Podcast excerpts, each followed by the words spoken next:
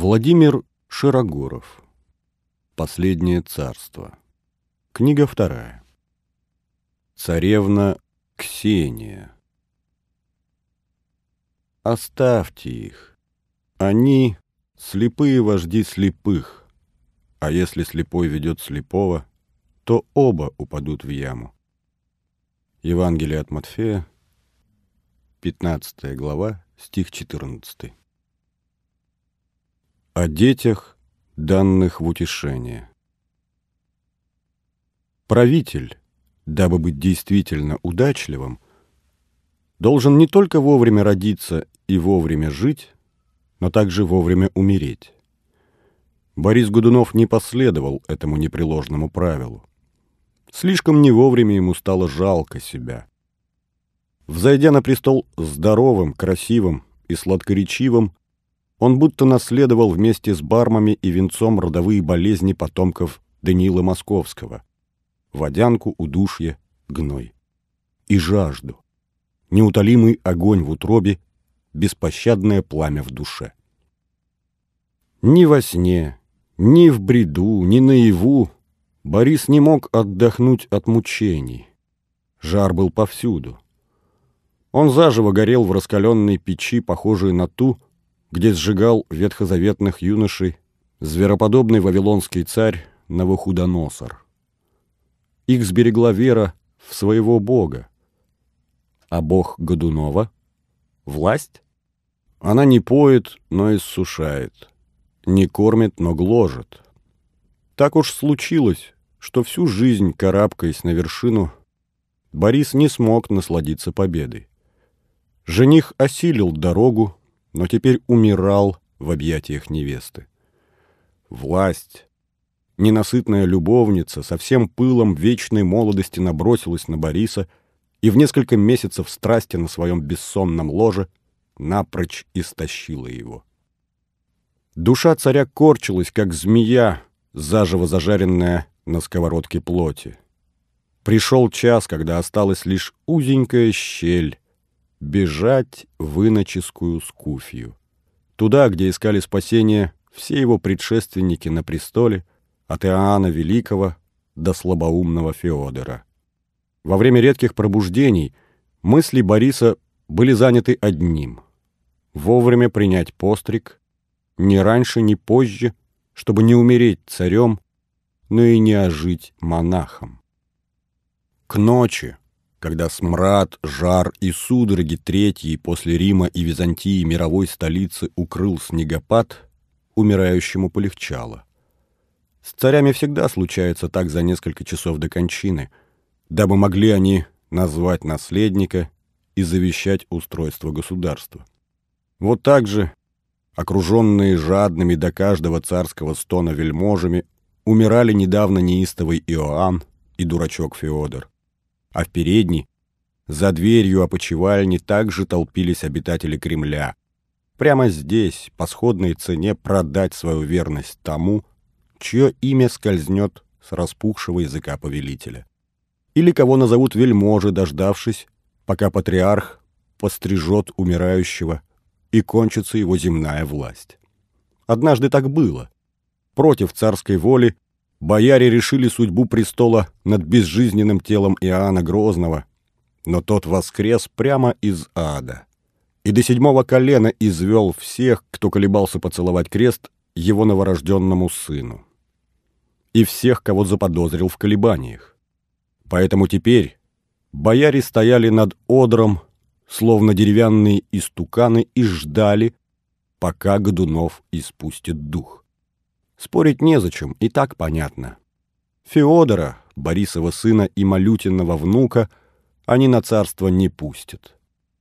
Подозревая измену, на скамеечке у изголовья немощно дремал патриарх Иов. Он тянул, не совершал над Борисом постриг. Вдруг очнется и завещает царство. Вдруг воскреснет. Иову очень не хотелось оказаться на месте митрополита Макария, который, говорят, объявил Грозного иноком, не дождавшись верной кончины. Иоанн, конечно же, чернецом не стал, а страшную свою тайну вместе с торопливым пастырем зарыл в могиле. Изредка Иов поднимал водянистые глаза и, пробежав по лицам бояр, надолго задерживал их на царице Марье и царевиче Феодоре. Патриарх был слеп, он видел только души. Нам они недоступны, но присмотримся к лицам. Марья была, как всегда, суха и бесстрастна.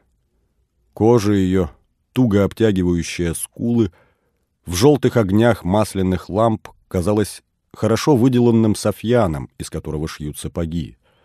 Глаза же, мутные, сухие, не мигающие, напоминали скорее камни, вправленные в шапку Мономаха, чем глаза жены, теряющей мужа, с которым двадцать лет вместе тащили в крутую гору над опасными обрывами общую телегу тщеславия.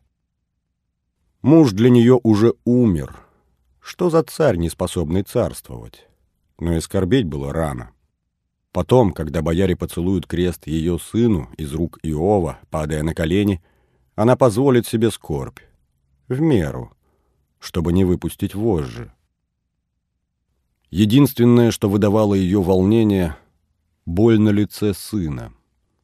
Марья так крепко стиснула ему ладонь, что, казалось, вот-вот переломит пальцы. Одурманенный свечами, духотой и матерью, царевич оживал, когда патриарх читал молитвы, начинал плакать и беззвучно шевелил губами.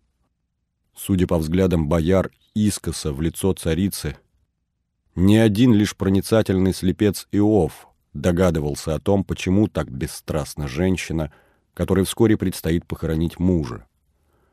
Горе ее уравновешивается радостью, от которой холодный пот прошибал вельмож под роскошными кафтанами. Господи Иисусе!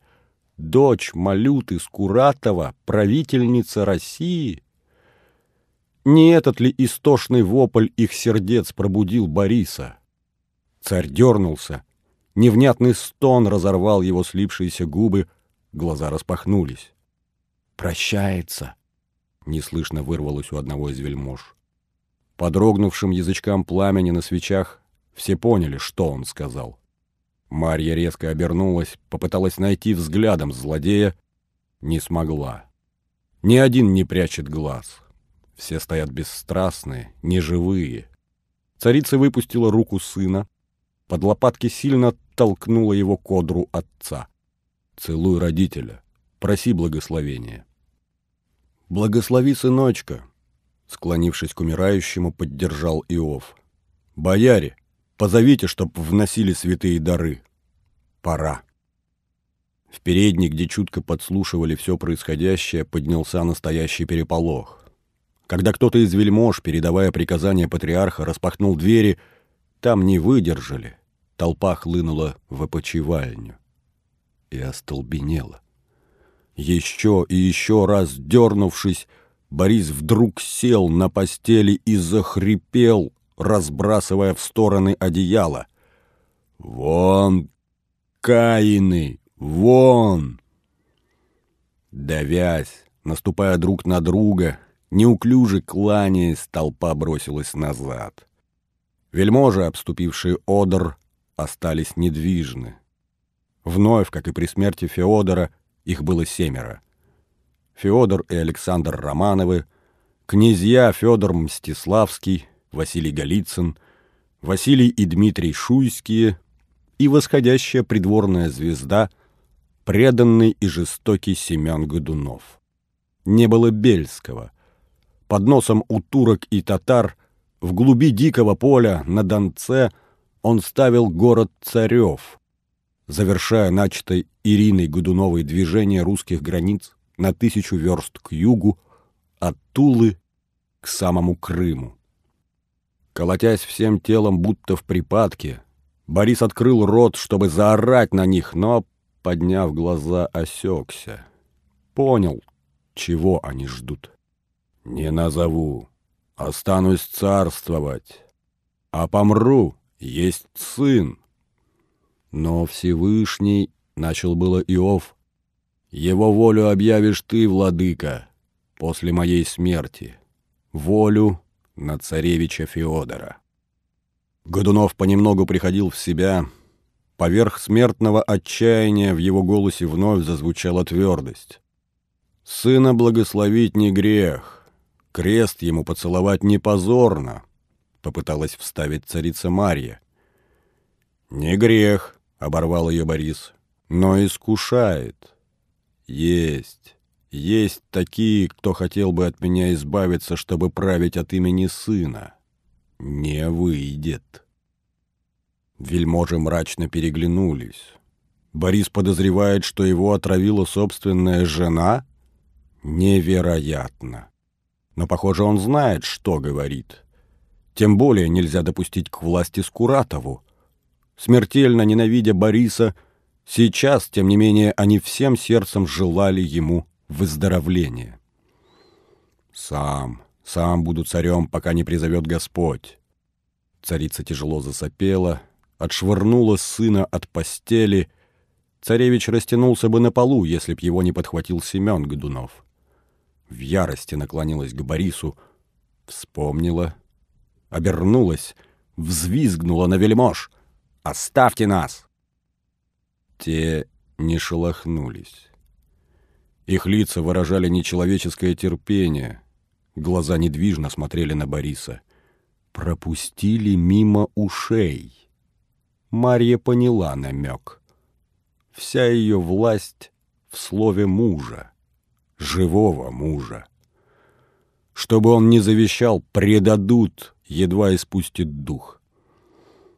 Вся надежда сохранить власть в Феденьке. Марья шагнула назад, вырвала мальчика из рук Семена Годунова и, тяжело надавив на плечи, поставила на колени к изголовью отца опустилась рядом сама, тихо, протяжно заголосила. Жутко. Словно откуда ни возьмись, под кремлевской стеной завыли голодные волки или завопили идущие на приступ татары. Удар безошибочный. «Не оставлю царство без государя и вас, хранителей без воли моей», — пообещал вельможам Борис. Но сейчас мне должно помолиться с женою и сыном. Будьте рядом. Борис взглядом указал на дверь. Делать нечего. Семеро повернулись, вышли. К их удивлению, спустя минуту, слепо шаркая ногами, из дверей показался патриарх. «Ему много лучше, но ждите здесь», — напомнил он вельможам приказание самодержца. Сам же вышел из передней. За десятки лет в Кремле он отлично изучил коридоры власти. Провожатый ему не нужен. Как только Иов покинул опочивальню, Марья немедленно вскочила с колен и села на постель рядом с Борисом. О преклоненном на полу сыне она забыла. Он кланялся и кланялся, причитал и причитал, как заведенный. «Помрешь?» Прямо спросила она у мужа. Не отвечая, тот отвернулся. Царица ухватила его за подбородок и вновь повернула к себе. Лицо Бориса перекосило. «Не рано ли ты хочешь от меня избавиться, Марья?» «Рано не поздно». Царица резко наклонилась, подхватила сына, поставила на ноги, с неожиданной нежностью погладила по голове. А дело Грозного и Малюты завершит он. Я вела тебя на престол не для того, чтоб ты царствовал, как убогий Федор Иоаннович, но как Иоанн. Сегодня царством за тебя владеют Василий Шуйский и Федор Романов, да Семен Годунов, ничем их не лучше. Царь должен править. Бельский построил себе город под носом у хана. Похваляется, что там царь сам по себе без твоего указа ты кремлевский государь, а он царевский. Ты в своей спальне в Кремле, а он в диком поле на Украине и во всей России. Думаешь, они покорятся твоему сыну? Поцелуют ему крест? Нет, и ты знаешь это, Борис. Ты должен вычистить царство. Иначе нет смысла держать тебя на престоле. Тогда я сама вычищу. Иов мне поможет. Но кровь... Кровинкой больше, кровинкой меньше. Половодье не уймешь. Малюта начал, должно закончить. Я не хочу царствовать среди мертвецов. Не царствуй. Я получил царство, потому что волей и разумом более других достоин венца. Марья мгновение недвижно смотрела на мужа, словно не веря его словам, и вдруг затряслась от дикого безумного хохота, со стороны похожего на кашель чехоточного. «Достоин?» — выдавила она сквозь смех. «Плевать они хотели на твои достоинства.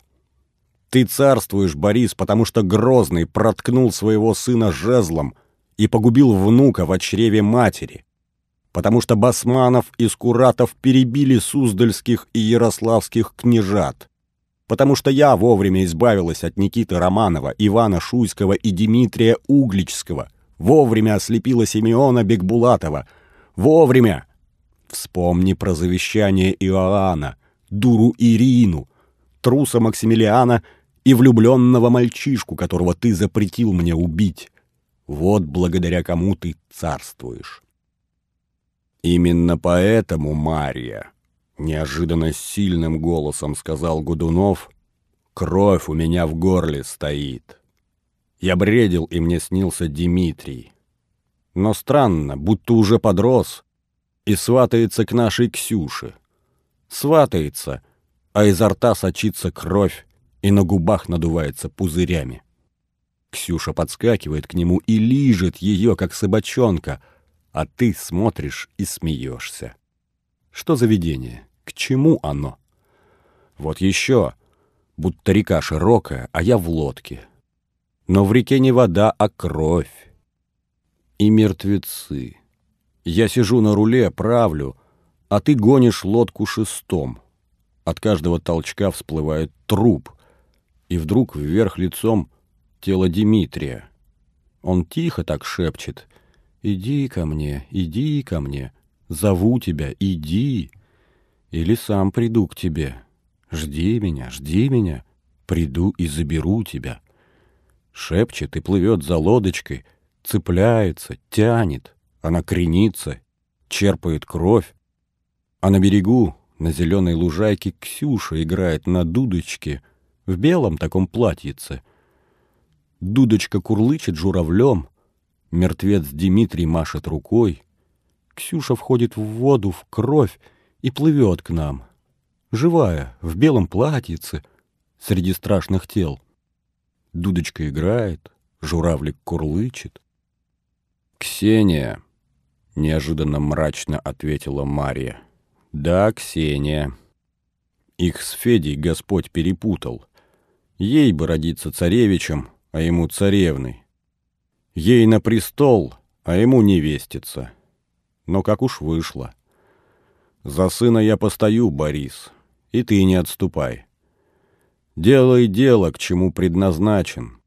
Чисти царство, изводи измену, иначе тебе не царствовать.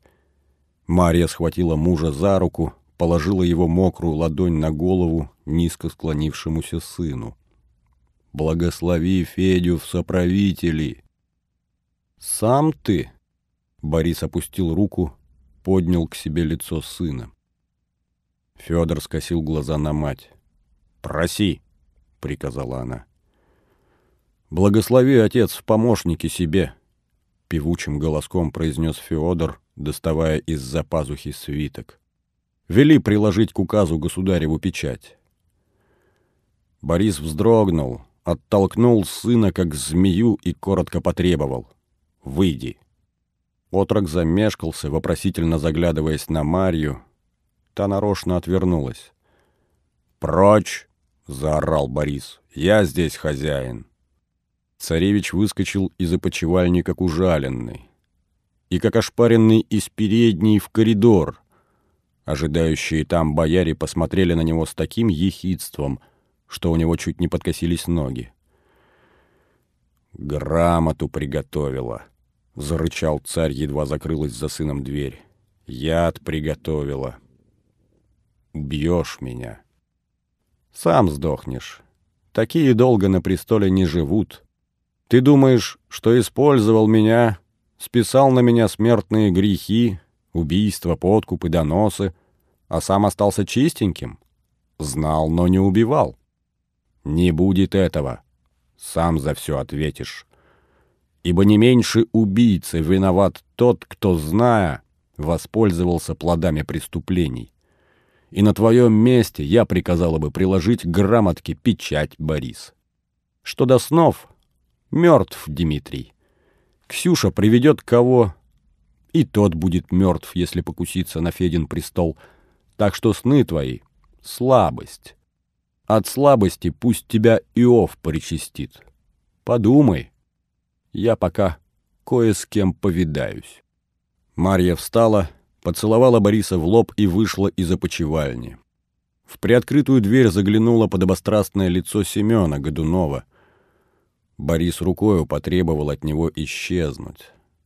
Оставшись один, плашмя упал на постель уткнувшись лицом в подушку, глухо завопил «Убьет! Убьет, жаба! Убьет!» «Нет, батюшка, пугает!» — внезапно произнес ему на ухо звонкий девичий голосок. «Феденька мал, а ее саму бояре подвесят на воротах вверх ногами, будь она хоть женой Моисея. За отца, за малюту, она это знает. Пугает!» Ты ей, господин, пока Федя не венчан, матушке некуда деваться. При первых же звуках этого голоса Борис смолк, словно его удавили. Помедлив, повернулся на спину. Жмурясь и косясь, чтобы не смотреть на гостью, попытался сесть. Она высоко подоткнула ему под спину подушки. Царь весь дрожал, но был мало похож на умирающего скорее на перепуганного до смерти. «Ты слышала все? Как ты вошла? Где пряталась?» «У меня есть свои тайны, батюшка. Я слышала все оттуда, из-за занавески. Пойду спрячусь, а ты крикни бояр. Пусть зовут патриарха и матушку. Последнюю волю сотворить». «Последнюю волю? О чем ты, Ксения?» «Как о чем?» А разве ты не собрался умереть, батюшка? И легкая, как бабочка, девушка действительно скрылась за занавеской. Вовремя. Дверь в опочивальню приоткрылась, и в щель просунулось, как всегда, бледное и по-литовски бесстрастное лицо князя Мстиславского. «Вели никому не входить и не заглядывать!» — завизжал на него Борис. «Вели служить в церкви за мое спасение от смерти. Исцелил меня Господь. Сам на двери встань, князь. Да, великий государь, сухо поклонился Мстиславский и исчез за дверью. Ксения! Немедленно, как только дверь захлопнулась, позвал Борис. Ксения, я не собираюсь умирать. Вот так, другое дело. Смеясь, девушка выпорхнула из-за занавески, склонилась к отцу, поцеловала ему руку. Но матушке этого не говори. Побереги ее. Пока. Она щебетала что-то еще такое же несмышленое, но Борис не слушал. Он весь был поглощен тем, что рассматривал дочь, словно увидел в первый раз. Одета она далеко не так, как положено при умирающем отце. Не горестно, а даже весело. Бирюзовое платье, соболья накидка, синие сапожки — волосы в изумрудных заколках. Даже губы сладко подкрашены и томно подведены брови. Словно пришла не проводить в могилу родителя, а на свидание, соблазнять любовника. Борис догадался. Она сделала так нарочно. Она пришла соблазнять его жизнью. Ей одной, похоже, еще нужна его жизнь. Ксения игриво улыбнулась отцу, блеснула глазками. «Батюшка, не сердись. Кто-то ведь должен быть для тебя веселым и красивым. Кто-то должен остаться тебе верным. Любить тебя и не отпускать». От этих слов у Бориса заныло сердце. «Что твоя верность, твоя красота и любовь, доченька? Я обещал тебе принца, берег тебя для королевича, но, видишь, себя не могу уберечь от жены и сына. Поэтому не умирай. Уйдешь, прикончат обоих, и Федю, и матушку, за дедушку. Они твердят, как очумелые, не течь в государе русском крови молют из Куратова. Так найди мне принца и оставь ему царство. На моем муже не будет печати дьявола, как на Скуратовых. Через меня утвердишь новый род владеть Россией на тысячу лет. Только тогда тебя будут помнить не окаянным святополком, а гостомыслом, призвавшим в древности род Рюрика. Иноземного принца разворуют государство. Но нет, а я на что? При муже иноземце я буду владеть всем и править. Правила же Русью Ольга. Вспомни, ни матушка, ни бояре, я привела тебя на престол. Без меня не появилось бы завещание Иоанна. Отдай же мне то, что мною добыто, батюшка. Мой принц три месяца живет в Москве, а ему запретили даже видеть меня. Ему так и не объявили, что он приехал на мне жениться. Матушка против помолвки, против свидания, против твоего благословения. Не уступай ей. И Ксюшенька так нежно поцеловала отца в щеку, так ласково глянула своими ореховыми глазками, что Борис, не помня себя, вымолвил. «Завтра велю все ему объявить». «Зачем же завтра? Сейчас вели приложить печать». Откуда-то из рукава бирюзового платья девушка вытянула трубочкой свернутую грамоту. Послание ему. С предложением руки моей и прав, равных сведей, наследовать. Она и подумать не могла, что при виде грамоты умирающий чуть не вылетит с постели. «И ты, Ксения, и ты!» — невнятно бормотал Борис. Царевна так и не успела выяснить, к чему относятся столь странные слова отца. Внезапно в передней послышался сильный шум. Ксения с быстротой кошки бросилась за ширму. В опочивальню вошел патриарх, за ним великие бояре. «Ну, семейка!» — сквозь зубы неслышно для них процедил Борис. «Одна завтра отравит, если выпишу завещание на ее сына, другая послезавтра, если на жениха. Куда от них спрятаться? Он свесил ноги с постели. Переменившись в лице, сколь было мочи, заорал на вошедших. «Жить! Царствовать! Никаких завещаний! Носилки! Несите меня на площадь, явить народу! Немедля! Меня живого, слышите, меня, живого царя. Ксения беззвучно смеялась за занавеской. Она своего добилась и теперь могла наслаждаться победой без оглядки на мать. Мария никогда не узнает, кому обязан отец внезапным выздоровлением. Смех девушки резко оборвался. Ее лицо стало нетерпеливым, злым, ведь и сама никогда не узнает, что заставила мать бросить Бориса одного на краю могилы, без завещания, податливого чужому шепоту, всхлипом совести. Сама пропустила тайну, стоящую царской воли. Теперь Марию уже не догнать. С тех пор, как она выскочила из опочивальни, прошло полчаса. Ведьма надежно запутала следы в дворцовых лабиринтах. Ксения рассерженно покусала свои сладкие губки и рассмеялась вновь. У матери может быть одна тайна. Она прицелилась кого-то убить, но не собственную же дочь.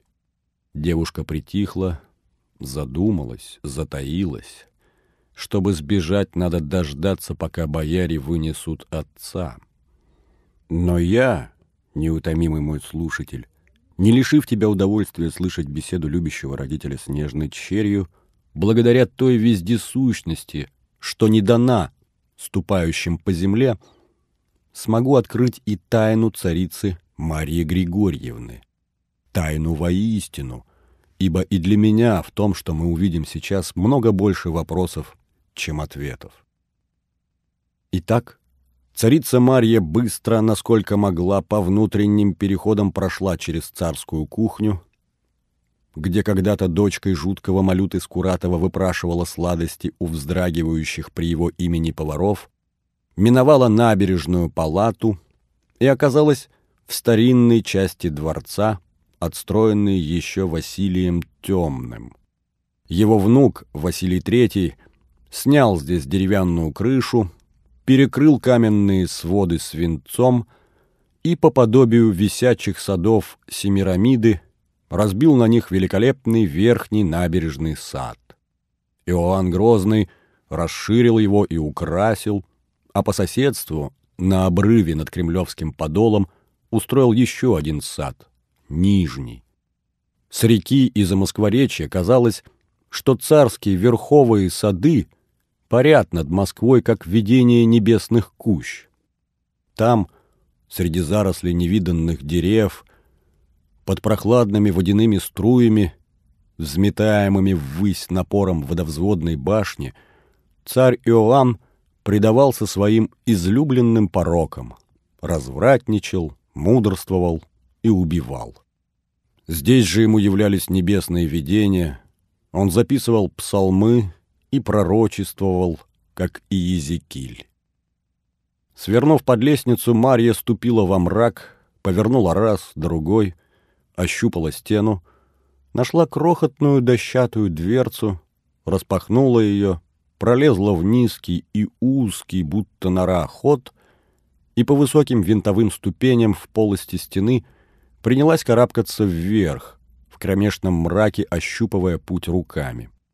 Она поднималась долго, высоко, лестница казалась бесконечной. Куда она ведет? Откуда? Ход между небесами и преисподней. Даже крысы боятся заходить сюда. Вернуться? Спуститься? Нет. Ту дверцу можно не найти. Ужасный каменный мешок сдавил ее так, словно она была заживо закопана в землю, как прелюбодейка.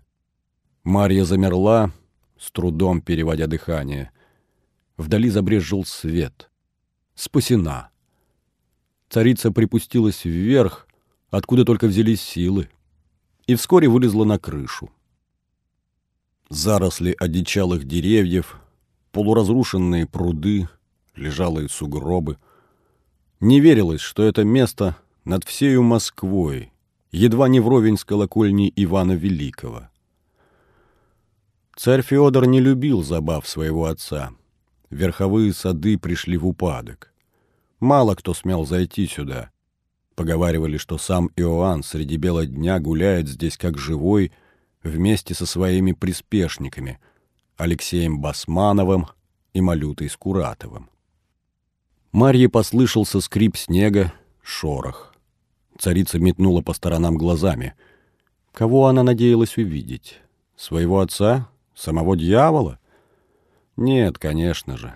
В глубине сада покосившейся деревянной беседке, задумчиво отвернувшись, ее ждала девушка.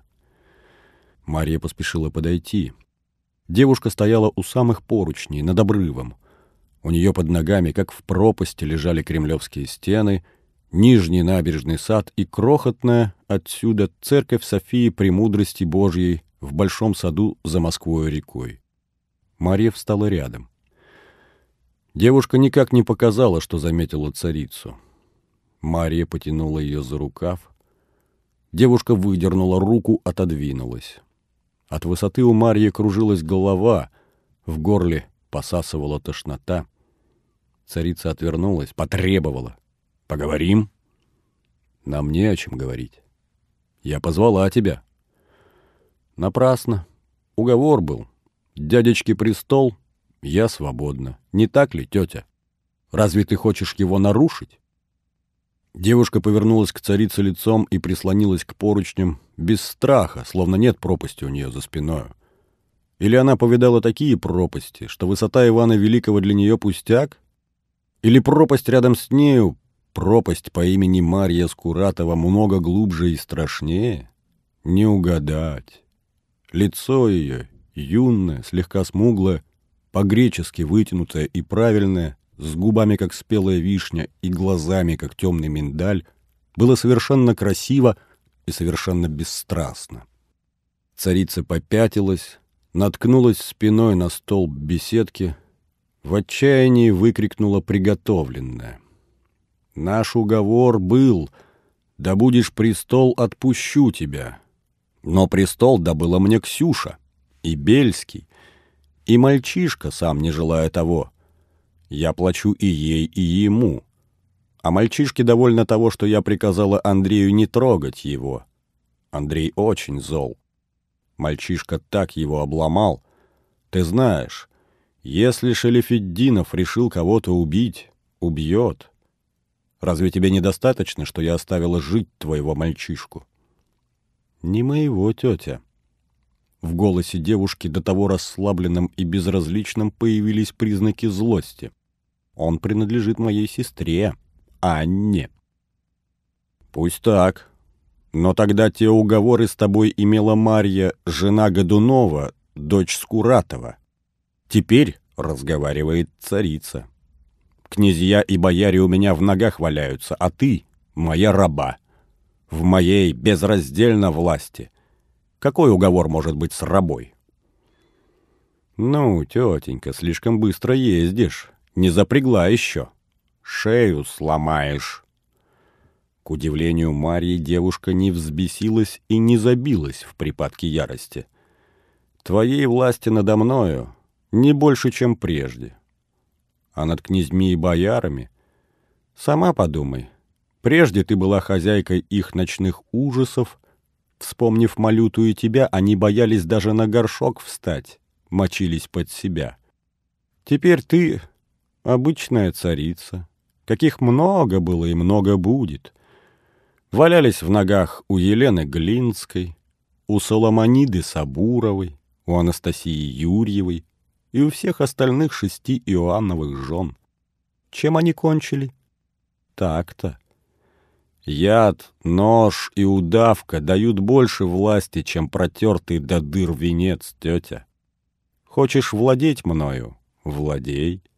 Но помни, ружье стреляет в своего владельца без осечки, и нож режет хозяину горло как масло. Даже псы, бывает, насмерть грызут тех, кто их выкормил. Что уж говорить о ручных гадюках. Лучше выпустить, если не умеешь обращаться, тетя Марья. Ну, змея... У царицы, по-видимому, перехватило дыхание от наглости девушки. Расскажу ему все. Посмотрим, какой ты станешь ручной. Марья не закончила. Ее голос резко осекся. В руке девушки блеснул длинный искривленный нож, подобный тем, какими татары режут горло баранам и пришедшимся не по нраву пленникам. Но изящный, с костяной рукоятью и золотым узором на лезвии. У царицы потемнело в глазах. «Тебя не найдут, тетушка. Ты просто исчезнешь. Разве меня заподозрят? Романова, Бельского, Шуйского, кого угодно, только не меня. Я стану свободна. Я буду счастлива. Девушка произносила эти слова с каким-то упоением, в неге, словно ласкала любовника, и медленно надвигалась на обездвиженную Марию. Чем бы защититься? Царица не нашла ничего лучшего. Свободна на смерти, счастлива на крови. Хрипя, она отшатнулась от опасной собеседницы, но порог на входе в беседку был высоким. Марья запнулась. Чтобы удержаться, растопырила руки, схватилась за резные столбы. Самый удобный миг, чтобы пырнуть. Но девушка не смогла. Ей помешал дикий безумный хохот. Надрываясь от смеха, она билась, словно в припадке. «Ты упрекаешь меня в смерти? В крови? Боже, ты, Марья Скуратова и Годунова! А как же Анастасия, Иоанн и Дмитрий царевичи? Шуйский, Юрьев, все остальные?» Смех девушки прервался резко, и она шагнула вплотную к царице. «Пойми, тетя, если бы я хотела поставить точку в нашей жалостливой повести о сиротках-близняшках, я бы поставила ее именно сейчас. Твое счастье, что меня не очень занимает жизнь, спокойная от жизни. Чья-то жена, чья-то мать, чья-то любовница. Мне надо большего. Но тетя, твоя назойливость может просто вывести из себя. Если где-то я нашла свое счастье, не переходи мне дорогу. Предложи больше. Власть, богатство, приключения, наконец. Неужели ты не можешь придумать игру, где я бы чувствовала себя живой? Одно не предлагай и не отнимай. Любовь. Свою любовь я уже нашла. Тот мальчик.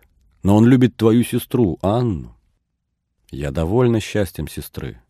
Мы, близняшки, всегда договоримся, всегда поделимся. Нет того, чем бы я не пожертвовала ради ее любви. Даже тобой, моя дрожайшая тетушка и покровительница. Даже тобой. Хихикнув напоследок, девушка спрятала нож в складке своего роскошного платья. Взяла царицу под локоть, вывела из беседки. «Прогуляемся. Так кого бы ты хотела у меня на этот раз купить? И какая твоя цена?» «Ксению. Мне нужна моя дочь», — с трудом произнесла Мария. Ты хочешь, чтобы я прикончила девчонку? Нет, боже, избавь, ее любит Борис. Пока нет. Но, боюсь, она приведет женишка на царство, иноземного королевича вместо моего сына.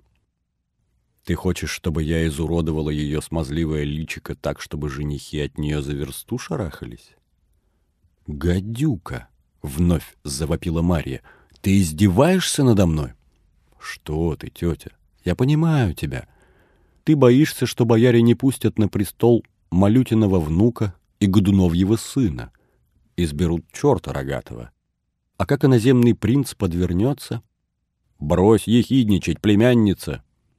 Царица все-таки взяла себя в руки. Послушай, Борис пообещал дочери доставить жениха королевской крови или императорской. Нашли двоих. Густав, принц шведский и польский, и Иоанн, герцог Шлезвинг-Галштинский, королевич датский. Остаются еще брат римского цесаря Максимилиан и грузинский царевич Александр на закуску. Любой из них легко поспорит за московский престол с отпрыском Годуновых. Борис пытается вывести новый родословец себе от потомков Батыя. Над ним вся Москва смеется. Вчера Анна, сестра моя, потешалась. Вместе с Ксюшей, кстати. Не прерывай. Сама знаю, посмешище. Нельзя допустить замужество Ксении. Борис любит доченьку. Уже привез Густава в Москву. Надо, чтобы он сам здесь отказался от ее руки. А вслед за ним остальные, если приедут. Запомни, милочка, отбивать у них охоту жениться на Ксюше, а не убивать. Сделай это. Я слышала, вы с Ксюшей стали подружками. Подружкой твоей дочери стала моя сестра Анна. Какая разница, ты и она? Близняшки вы всегда договоритесь, всегда поделитесь. Послушай, Ксения одна, всю жизнь одна. Отец, я, Федя, все ей чужие. Но царская дочь не может быть одинокой, особенно если лелеет мечту отнять престол у родного брата. Ей нужны верные, нужны друзья. Вы ей сестры. Марья окончательно пришла в себя, ухмыльнулась. Не родные, дальние, но одной крови. Одна из вас схожа с ней нравом. Пусть Анна станет ей первой и единственной подружкой, она доверится. А Софья отвратит от нее женихов. Ты мастерица. Околдуй, оболги, испугай, соблазни. Все, кроме последнего. Я нашла свою любовь. Я не могу изменять. Смотри, не понеси. Плести заговоры с маленьким в животе нелегко. Вот это уже не твое дело. Поговорим о тебе. Если сделаю, что обещаешь? Я забуду о твоем существовании. Это пустяк. Холодно, тетя. Ой, как далека ты от моего желания. Этого, вспомни, я могу добиться много скорее и проще. Немедленно, ножичком. Марья вырвала у девушки руку, отскочила, сжала кулаки. «Что ты, тетушка, моя милая тетушка, прежде ты не была такой скупой».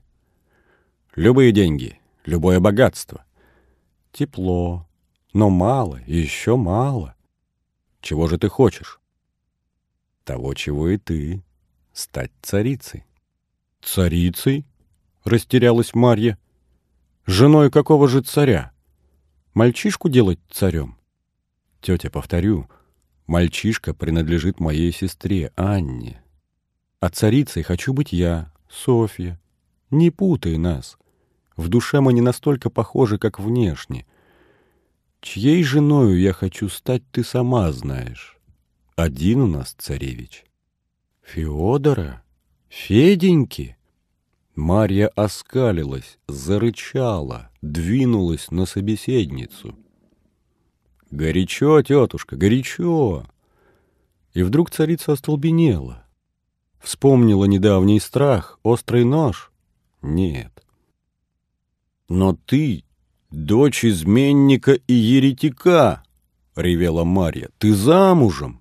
Беглая убийца! Взбесилась!» «Вовсе нет. Замужем Анна. А Иван Сабуров не изменник и еретик. Из Сабуровых уже были царицы. Не за Годуновыми, за внуками Калиты. И я не беглая убийца. Вдова князя Холмского. Холмские древние князья. В жилах мужа моего текла кровь Иоанна Великого. Я наследовала его имя. Я некрасива? Не умна? Чем я тебе не угодила, тетушка? Всем хороша. Обещай мне царевича. И чтобы ни волоска не упала с головы Давида Забниновского. Обещать? Закусила губы царица. Какое тебе нужно обещание? С царевичем поверю на слово. Для Забниновского изготовь бумагу с красной государевой печатью. Там запиши, что ее обладатель всегда действует по особому распоряжению царя Бориса Федоровича, что любой отвечает головой за его неприкосновенность. Вот мои два условия. Исполнишь — будет твой Федя царствовать. Ксюша останется девицей. Ну, конечно, не в самом деле. Но венца ей не видать. Ни свадебного, ни царского. Засмеявшись, девушка выпустила руку царицы и пошла от нее прочь к стене. Там, у самых кустов, обернулась. «Решайся, тетя. Решишь — присылай бумагу. Я пойму, что согласна на оба условия. Не обмани. Я умею стребовать свое, ты знаешь». Зайдя за куст, девушка исчезла, как и не было. Мария глубоко вдохнула. Волшебство. Задержала выдох утерла мокрый, будто под дождем лоб. Что делать? Придется. Никто не заменит гадюку. В то время как полулежа в носилках, Борис Годунов предстал с золотого крыльца изумленному народу, ожидавшему не выздоровления царя, а смерти его, царевна Ксения, подбирая юбки, бойко бежала по тайным дворцовым переходам, загодя разведанным ею известно для чего. Ксения была особой страстной и властной, хоть и неистовой, но так владеющей собою, как редко кому удается. Падкая до всевозможных наслаждений, она презирала случайности. Каждое из удовольствий было загодя просчитано, загодя отмерены вдоль и поперек все подходы к нему, а если понадобится, и пути к отступлению. Глупо ждать любви, запершись в спальне. Следует выбрать любовника, влюбить его, условиться с ним, скрытно прийти и уйти. Чтобы тайное стало явным лишь тогда, когда это принесет стократные выгоды, как в тот вечерний разговор с матерью. Впрочем, для того разговора, если бы и не было греховной и кровосмесительной связи с Бельским, ее стоило придумать.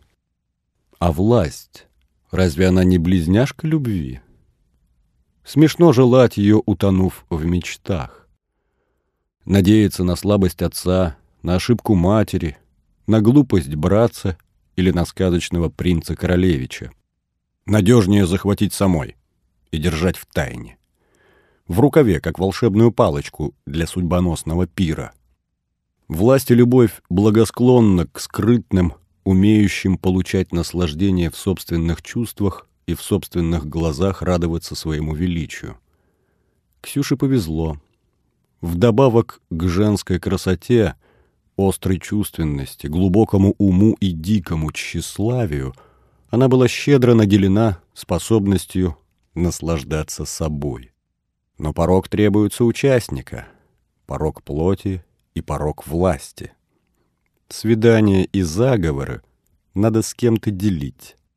Ксения поневоле втянулась в поиск сообщников и любовников. Но таких, кто не мог или не хотел бы подняться до тех вершин разгула и гордости, которые она назначила себе, ибо хотела быть первой и в любви, и во власти. С любовниками все обстояло сложно, очень сложно.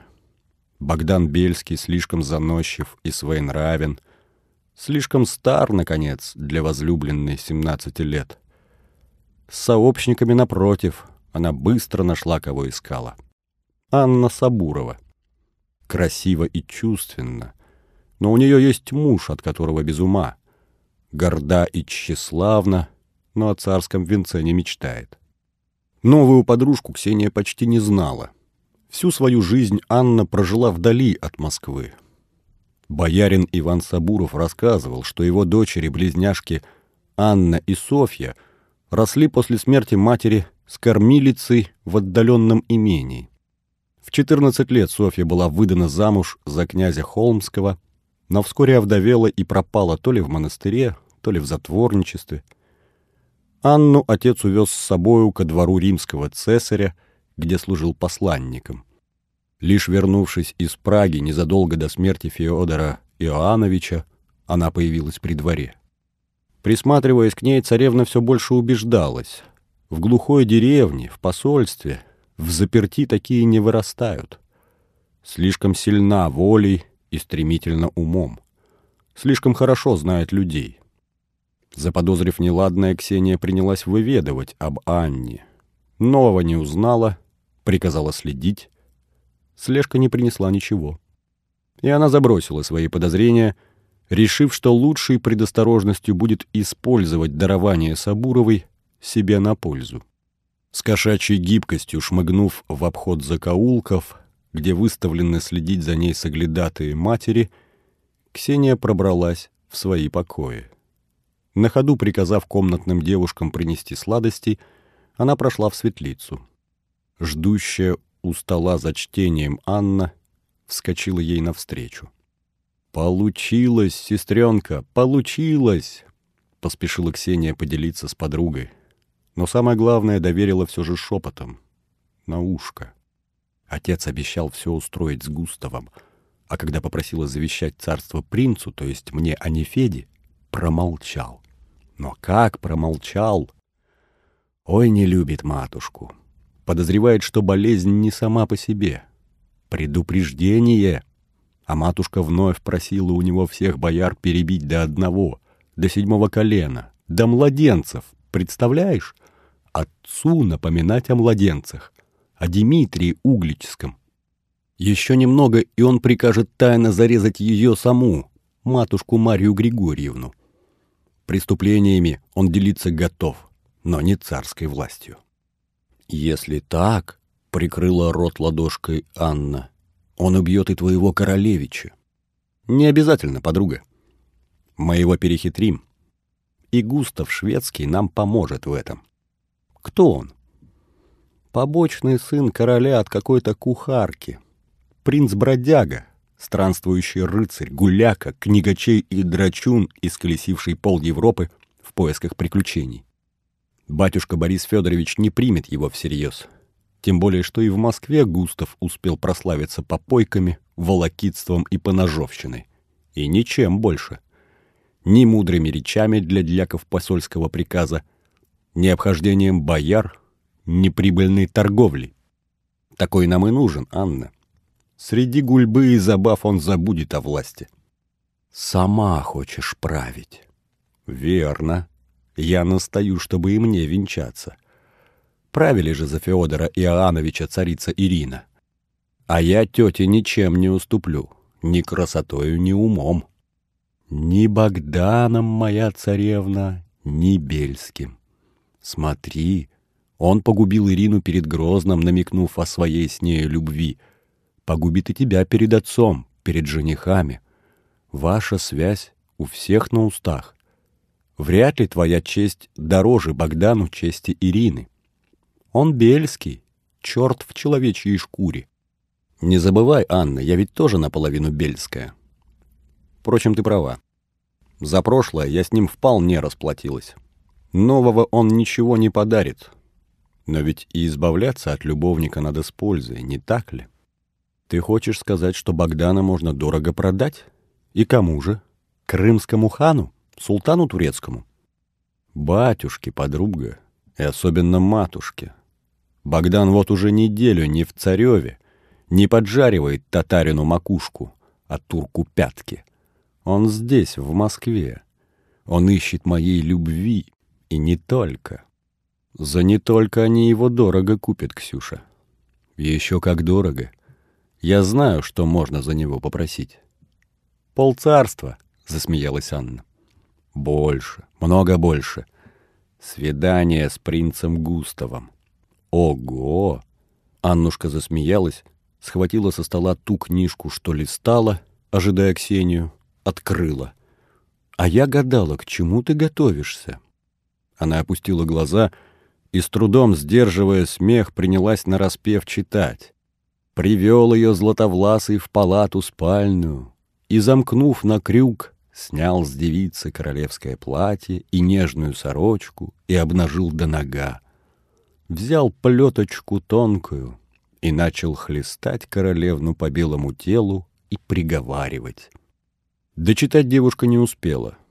Заливаясь смехом, Ксения подскочила к подружке, попыталась вырвать книгу, но та увернулась, отскочила, забежала с другой стороны стола. Он бил ее довольно и потом простил ей вину и приветствовал словами ласковыми и целовал затем повел ее на кровать свою. На этот раз царевна изловчилась, выхватила книгу, побежала. Аннушка погналась за нею. Вчерашние дети, девушки резвились, наслаждаясь собою, и не замечали, насколько серьезнее стали их забавы. Как явно сейчас обнажилось то, что в детских играх спрятано за семью печатями, за двуна десятью замками, томление любви, жажда власти — и как опасны эти новые забавы для самих шалуней, для преданных им, для всех тех, кого с детской беспечностью и веселостью они завлекают в свой хоровод. Пока девочки-женщины самозабвенно играли в кошки-мышки среди утонченной роскоши палат царевны Ксении Борисовны, не так далеко от них, в одном из малозаметных, ветхих дворцовых переходах, в углублении у смотрящего на двор окна встретились трое, будто случайно, потому лишь что внимание их привлекли детские шалости под окном. Впрочем, шалости эти, похоже, стоили иных схваток в думе и тайных вечерь заговорщиков. Чем дальше, тем больше каменели лица зрителей и дрожали пальцы, унизанные драгоценными родовыми перстнями.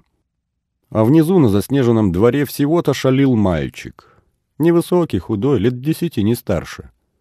Выпирающие скулы, туго обтянутые кожей, крошечные серые глазки, узкий лоб, сплюснутый нос и тонкие бесцветные губы придавали его лицу выражение настолько недоброе, что мальчика не красили даже детская веселость и румянец от игры и мороза. Но одно это, конечно же, не напугало бы тех, кто за ним наблюдал. В мальчике чувствовалась порода. Не в том смысле, когда говорят о высоком и древнем происхождении, а в противоположном. Мальчик, очевидно, принадлежал к тому особому виду людей, которые выделялись и среди безродных, и среди родовитых. Точнее всего об этом скажет его имя. Шалуна звали царевич Феодор, сын Бориса и Марьи Годуновых, внук Малюты Скуратова. Внешне мальчик был вылитый дед, а значит, игру, что он начал внизу, во дворе, остановит только пуля. Или другие не менее действенные средства убеждения. Яд, нож, петля. Очень может быть, зрители в окне прикидывают, какое выбрать и когда. Что этого не избежать, ясно постороннему. Мальчик — наследник престола. Его отец при смерти. Двойник Малюты станет царем, трудно представить. Мальчик же, не чуя на себе внимательных и злых глаз взрослых, играл так самозабвенно, как часто делают дети при умирающих родителях. Он пытался забыться. И сам, не догадываясь, открывал потаенные движения души. Десятилетние мальчики любят играть в войну, особенно мальчики дворянские, которых чуть не с младенчества учат владеть оружием. И царевич играл в войну, но в свою, особую, где он только ее подсмотрел. Нет-нет, такое необъяснимо ничем, только зовом крови. Федор нашел во дворе метлу, обычную старую истрепанную метлу со сломанным пополам черенком и какой-то чурбан, на котором раньше рубили кости. Метлу он укладывал древком на чурбан и, замахнувшись сабелькой, которая была у него острая, золоченая, лишь размером немного меньше, чем настоящее боевое оружие, отсекал от несчастной метлы кусок черенка или щепу. Затем вновь поднимал метлу на ноги, произносил над нею какой-то приговор или заклинание, вновь укладывал на чурбан и повторял казнь сначала. Слова его были незамысловаты. «Василий князь Шуйский, изменник, голову на кол, урва!» Следовал удар сабелькой, и очередная щепа летела в смешанную со снегом октябрьскую грязь. Мальчик находил ее, поднимал, укладывал редком вместе с остальными головами. Федор, князь Мстиславский, завистник, казнить на плахе. И вновь несчастная метла подвергалась позору и смерти. Вельможи смотрели на шалуна неотрывно и в ярости кусали губы. Дальше стало еще увлекательнее. Федор Романов, соперник, проси пощады, на колени. Утвердив метлу стоя, он быстренько отскочил, лихо подрубил ее сабелькой снизу, прижал, как упала ногой в грязь. «Вот тебе венец, Романов. Нет пощады. Не жди, не будет. Я сломаю тебе хребет». Мальчик поднял метлу, положил черенком на колоду и со всей силы ударил ногой. Черенок треснул, переломился. Даже Романов не выживет без хребта. Но и это было не все представление. Мальчик вложил оружие в ножны и, приняв царственный вид, подбоченясь, заявил. «Богдан Бельский, посмотрим, дядя, отрастут ли твои руки и ноги заново, как у Кощея Бессмертного. Четвертовать. Хорош приговор?» «Хорош», — мальчик сам выставил эту оценку злым, беспощадным хохотом. И тут же его смех сменился воплем ярости. Царевич выхватил сабельку и принялся беспорядочно рубить несчастную метлу. От его нешуточных ударов щепки и ветки высоко разлетались по сторонам. Наконец, прикончив ее, мальчик отскочил в сторону, как взрослый воин или палач оперся на сабельку, переводя дыхание. Затем улыбнулся и зычно на весь двор заявил. «Теперь сам буду царствовать, а матушка — кашу варить, а сестрица — вышивать платочки». Смеясь, он вложил саблю в ножны и, разбрызгивая грязь из-под ног, побежал вглубь двора, в сторону облетевшего сада, туда, где слышались аукующие голоса. Там, по всей видимости, его искали дядьки и высокородные отроки, приставленные к наследнику друзьями. Уже у самого угла он вдруг остановился, оглянулся в сторону окна, где стояли свидетели его игры. Увидеть он никого не мог. День, окна непроглядны, а вот почуять... «Собаки», — неслышно произнес он. Или им показалось, или его губы исказились чем-то еще более страшным. Зрители отпрянули от окна, чертыхнулись, перекрестились, вспомнили друг о друге. «Царская забава», — с ухмылкой произнес один из них. Словно малюта был у него сиделкой. Сквозь зубы дополнил другой. «Самое время раздавить гаденыша со всем гнездом», — заявил в бешенстве третий. «Едва ли не поздно», — мрачно подытожил четвертый. Обдумывая сказанное друг другом, они надолго погрузились в молчание. «Никогда не поздно, Мстиславский, никогда», — наконец прервал его первый.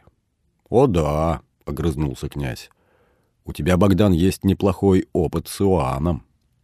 «Не время задираться», — утихомирил спорщиков тот, кто помянул Малюту. «Верно, Романов», — поддержал его третий. «Нет выхода, кроме того, который я предложил». «Нет-нет», — замахал руками Мстиславский. «Все что угодно, Шуйский, кроме цареубийства».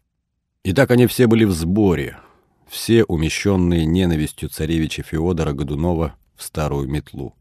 Что спорить? Метла изрублена в куски. Вскоре придет наш черед Мстиславский, начал Василий Шуйский. И мы повторим судьбу метлы, удачно закончил его мысль Бельский. Губы Богдана дернулись, ему захотелось рассмеяться, но даже он не смог. «Мальчишка», — заметил Федор Романов, — «не рано ли наряжать ягненка в волчью шкуру?» искать клыки во рту молокососа. Не сегодня-завтра он станет царем, совладав с судорогой на лице, возразил Бельский. И найдется немало желающих быть ему клыками, разорвать в клочья тебя и всех нас. А если ты надеешься на ту клятву добра, которую дал тебе Борис, пустое. Клятва Годунова — укус змеи. Если сегодня тебе присягнули в дружбе, на завтра убьют только для того, чтобы не исполнить присягу. Проснись, Романов. Клятва Годунова. Да, быть может, ты прав, Богдан. Господь взыщет на них. Но вспомни, была и встречная клятва. Я обещал за себя и потомство свое не искать царства от Годуновых, если Россия изберет их на престол. Господь укроет своих верных. Чтобы не угрожало мне первым, прямо я на Бориса и его сына не встану. Руку не подниму. Ударит — отвечу. Прямо. Выдернул одно из слов Романова Бельский и сдавленно рассмеялся. Что, Федор, я разве зову тебя на Кремль приступом? А надо бы, подхватил смех Богдана князь Шуйский. Глядя на этих двух согласно смеющихся, можно представить, против какого врага они объединились. Для каждого из них большим врагом, чем другой, может быть только сам дьявол. «Без Романова не надо», — просмеявшись, ответил Бельский. «Борис пусть доцарствует. Сегодня он не помрет, небо еще потерпит его год-другой. Но надо готовиться к тому, чтобы вместе с ним исчез с престола и род Годуновых, и род Скуратовых-Бельских, Феодор и Марья. Сам я, друзья мои, повторю, на престол не претендую. Сбросить их есть один только способ — поднять народ, чтоб не принял змею и гаденыша, чтоб поставил царя так, как условились перед избранием Бориса. Надеюсь, третьего завещания Иоанн не оставил. А ты, Богдан, наконец-то вставил свое мнение Мстиславский. Ты опять заваришь ушицу, а нам расхлебывать? Как тогда, перед Борисовым избранием? Нет, на этот раз я лезу в самую гущу. Как вы знаете, я поставил крепость на Донце, вплотную к Крыму. У хана лоб зудит, как перед затрещиной. Там я царь больше, чем Борис в Москве. Там меня не взять. Пошлет войско, перейдет ко мне на службу, в казаки. А у них, как известно, нет святого. Царь им подметка в сапогах. Стопчется, купится. а скоро и самого хана приручу, куда он денется. Дорога в Польшу, в Венгрию, на Украину, в Московию — все мимо меня. Уйдет — займу Крым.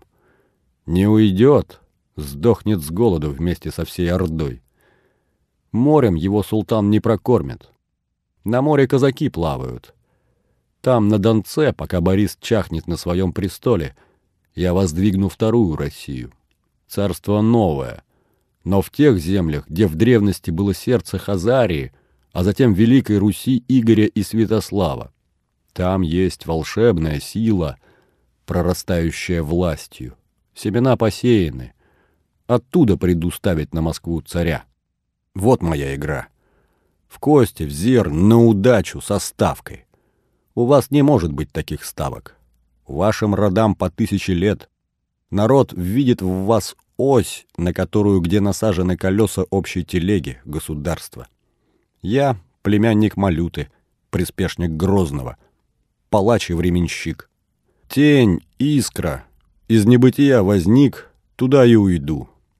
Мне нужно семь лет. Ну, пять.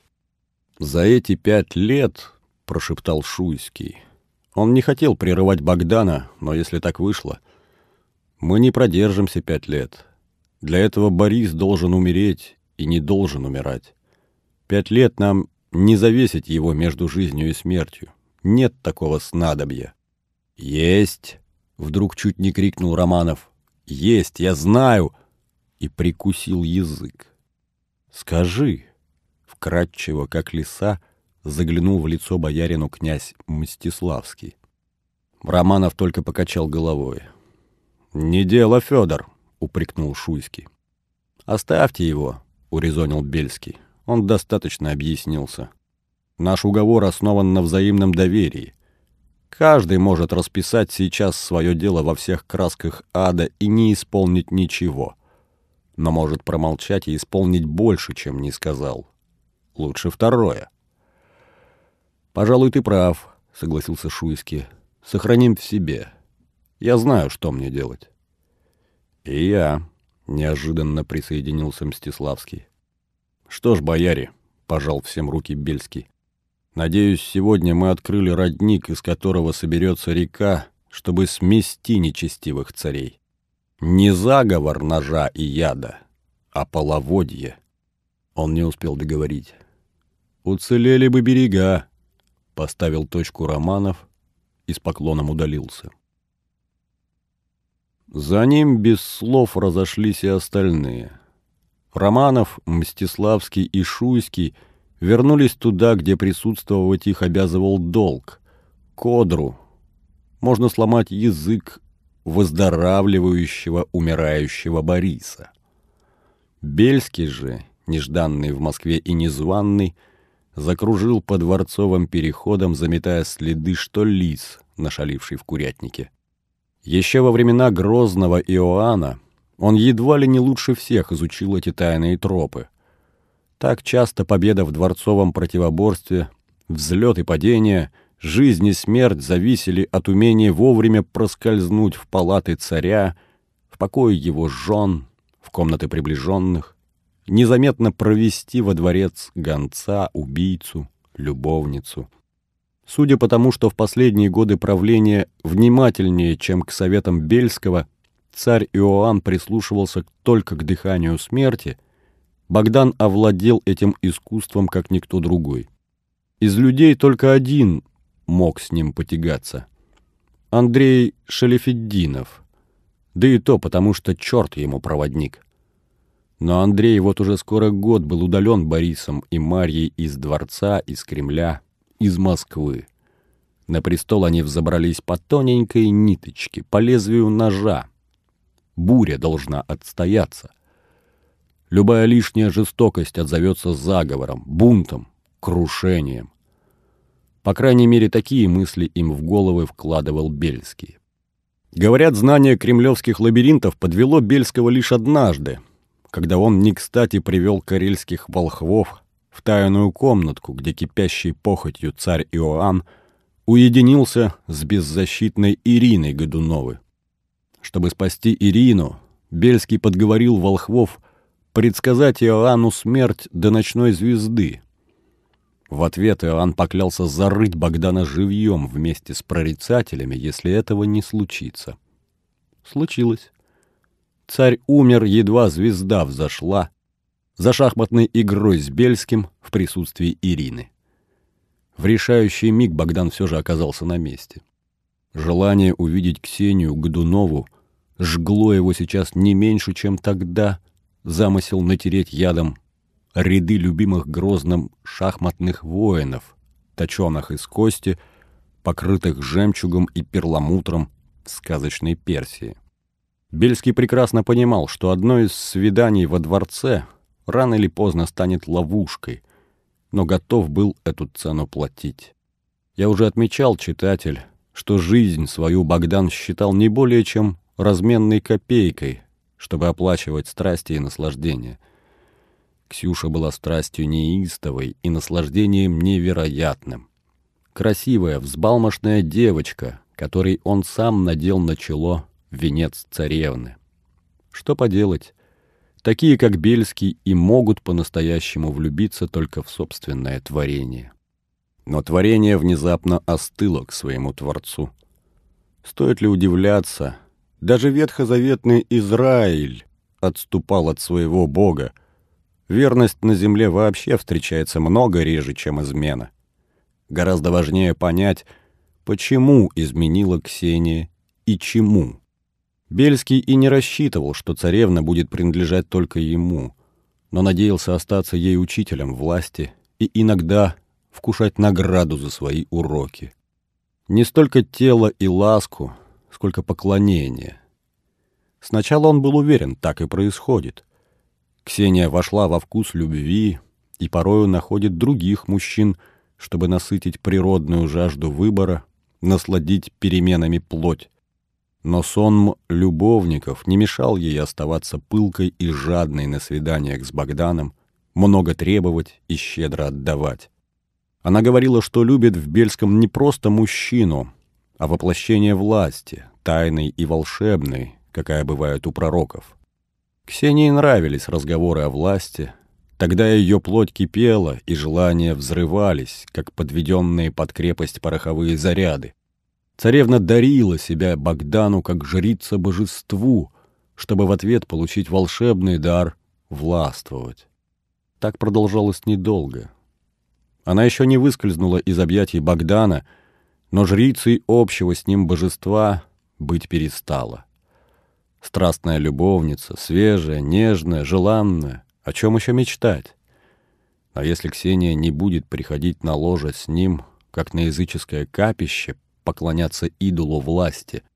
Он, Бельский, заставит себя от нее отказаться. В конце концов, они использовали друг друга не без обоюдного удовольствия. «Сегодня», — решил для себя Богдан, — «все должно проясниться». Проникнув в покое царевны тайной дверью, о которой, возможно, не знала и она сама, вельможа сразу услышал смех. Две девушки, Ксения и ее новая подружка Анна, жена Давида Забниновского. Где же я ее видел раньше? Вновь, как и тем утром во дворе Скуратовского особняка, когда Аннушка лепила снеговиков, он не потрудился ответить на этот вопрос. Еще бы. В смехе девушек Богдан явственно уловил. Говорят о мужчинах. О страсти, о поцелуях, о любовниках. Я как нельзя вовремя. Нет ни мгновения разгадывать досужие загадки. «О чем мечтаете, прелестницы-пересмешницы?» Вместо приветствия спросил Бельский. «Чему веселитесь?» Девушки удивились его внезапному появлению, покраснели, но не растерялись. Напротив, смутился Богдан, настолько они красивы. А шалунье, переглянувшись, легко обвели его вокруг пальца. Пока Бельский не мог насмотреться на Ксению, Анна ловко скрыла в широком рукаве ту книжицу, которую они так увлеченно читали, вырывая друг у друга. «Да что ты, дядя, мы учимся!» Нашлась Ксения и протянула вельможе руку для поцелуя. «Не просто овладевать науками без достойного наставника». Бельский поднес к губам изящные пальцы царевны, краем глаза заметил книгу на столе, поднял ее, открыл по закладке, присвистнул и, не отпуская руку Ксении, вслух прочел. «Младенцем Нагим я принял скорбную участь мира, Нагим и избавит Бог. Зная свою кончину, зачем я тщетно дерзаю и наготы стыжусь? Высший закон человеком — выйти из тьмы во свет, из света во тьму уйти» в слезах материнских родиться, в слезах опочить во гробе, начало плач и конец. Красоты и радости с жизни сгинут, как наваждение. Зачем же пленяться сном? Пыль оседает, цвет облетает, и исчезает тень. По ходу чтения чело Богдана помрачнело, Бледность покрыла его щеки. «Стихи покаянные. Над ними вы так смеетесь?» Он осторожно, как нечто очень хрупкое или очень опасное, положил книгу на стол и пристально обвел взглядом притихших красавиц. С какой стати ты начала брать уроки иночества, прекрасная царевна? Кто твой учитель? Надеюсь, не Анна Сабурова? На все вопросы Богдана Ксения лишь многозначительно улыбалась. Наконец молвила. «Ты мой учитель. Я изучаю твою науку — жить мертвецом». Бельскому, без передышки переполнявшему себя желаниями и страстями, страшно было слышать эти слова. Зачарованный стихами, он не сразу понял царевну. С трудом стряхнул оцепенение, очнулся. «Поймала», Книга приготовлена нарочно. Свернуть на полпути, бросить недоделанное. Подобно тебе, дядя, я хочу наслаждаться жизнью без цели, не видеть великого за мелочами. Ах, вот ты, девочка, о чем? Уперевшись друг в друга взглядами, Любовники не заметили, как на цыпочках выскользнула из гостиной Аннушка, прихватив с собою то легкомысленное сочинение, что спрятала от Бельского в рукаве. Богдану и Ксении оно не нужно. У них своя особая любовь. В ней и объяснялись. Предлог, Ксюша, сделать тебя царицей, убить твоих отца и брата, смеешься? Ты ослеп в степи, в стычках с татарами. О нет, я слеплен любовью. Так или иначе, ты слепец. Посмотри дальше своего носа. Там твои сладкие губы. Еще дальше, сластена. Шведский принц, польский королевич Густав три месяца живет в Москве. Пора мне с ним объясниться. Устрой нам свидание. Приведи его во дворец. Ты хочешь тайного свидания? Без бояр, без посольского приказа? Изволь. Но как убедить Густава, что я твой тайный гонец, а не проводник в западню? Дай мне письмо для принца, какую-нибудь безделушку. Когда мне за ними вернуться? Нет-нет, хитрый лис, я сама пришлю их тебе, с Анной Сабуровой. Встреть ее завтра по вечере, как стемнеет, у Никольских ворот. Жени на мне Густава, Богдан. И потом... Потом ему, а не брату Феде, собор вручит престол. Марья на дыбы встанет против твоего замужества. А ты сделай. Исполни до конца наш уговор. Неужели отказаться на полпути и отдать все братцу и матушке, чтобы они присвоили мою власть, мою? Власть, власть. Ксения, что-то кроме власти. Кто-то другой, не Бельский, ворочил языком в его пересохшем рту. Кроме... Ксения сильнее, чем Богдан оказалась предана их божеству. Не уставая наполнять мою чашу, сделай меня царицей. Отплачу щедро всем, что есть у меня. Царевна шагнула к Бельскому, поднялась на цыпочки и поцеловала его в губы. Вельможа обнял девушку, легко, как ребенка, подхватил на руки. «Некогда, некогда. Ксения сумела оторваться от его жадного рта. Один глоток и спеши. Вдруг объятия Бельского ослабли. Он что-то почувствовал за спиной, какое-то движение. Отпустил царевну, оттолкнул, резко развернулся, выхватил саблю. На пороге той же самой тайной дверки, которой проник сюда Богдан, стоял и весело наблюдал за ними царевич Феодор Борисович. Дядя и сестренка, Бельский в Москве, а хан с султаном. Богдан тайно целует Ксению. Позор, кровосмешение. Мальчик резко расхохотался. Так же, как у матери, кожа чуть не лопалась на его острых скулах. Давненько я на вас охочусь. Ну, как спущу свору Годуновых. Дядя Семен глотку порвет. Дядя Степан разметает в клочья. Или лучше наябедничаю матушке царицы Марьи. Глаза выжжет. Договорить мальчик не успел. Бельский взмахнул саблей. Феодору пришлось броситься в сторону, чтобы не попасть под удар. Богдан подскочил к тайной дверке и задвинул на ней засов. Раз-два переиграл. Вот он, Бельский. Царевич растерянно осмотрелся. Западня. «Как Дмитрия в Угличе!» — дико заорал мальчик. «Гаденыш!» Бельский перехватил его руку, выломил сабельку, бросил в угол. Ксения вскочила между ними. «Не смей! Не здесь! Хочешь, выведи во двор. Там режь!» «Верно, сестренка.